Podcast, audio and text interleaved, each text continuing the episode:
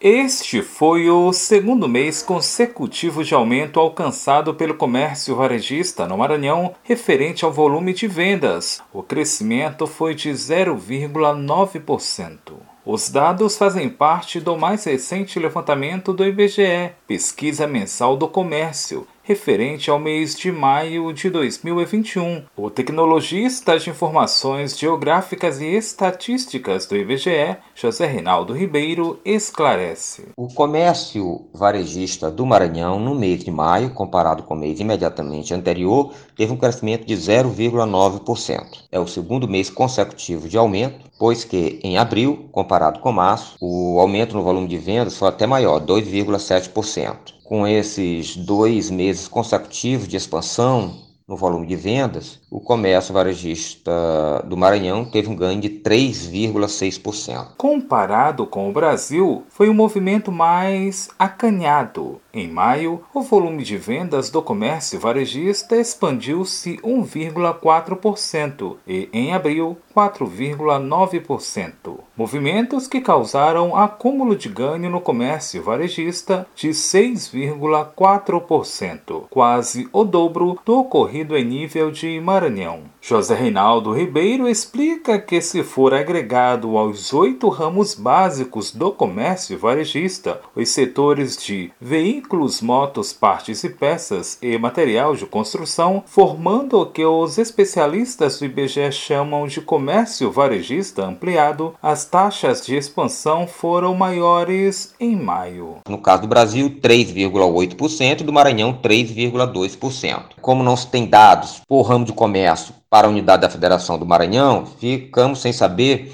qual dos ramos deu maior contribuição para esse comportamento no mês de maio. Em nível de Brasil, o setor de combustíveis e lubrificantes teve um aumento em maio, agora comparado com abril, de 6,9%, tecidos, vestuário e calçados 16,8%, outros artigos de uso pessoal e doméstico de 6,7%, e dentro do comércio varejista ampliado, né, material de construção com uma expansão de 5% e do próprio é, veículos e motos com 1%. Ainda de acordo com José Reinaldo Ribeiro, a pesquisa mensal do comércio foi influenciada também pela entrada no mercado de recursos provenientes do auxílio emergencial. Agora, em abril, começou a entrar no mercado os recursos provenientes do auxílio emergencial. É uma massa de recursos que vai exatamente para o bolso de pessoas que têm a necessidade de imediatamente gastar esse dinheiro, o que provoca né, uma intensidade no movimento de compra e venda, em que o comércio certamente é afetado positivamente. Somente o estado de Goiás registrou recuo no valor de vendas, com menos 0,3%. Já no Amapá, foi detectada a maior alta, cerca de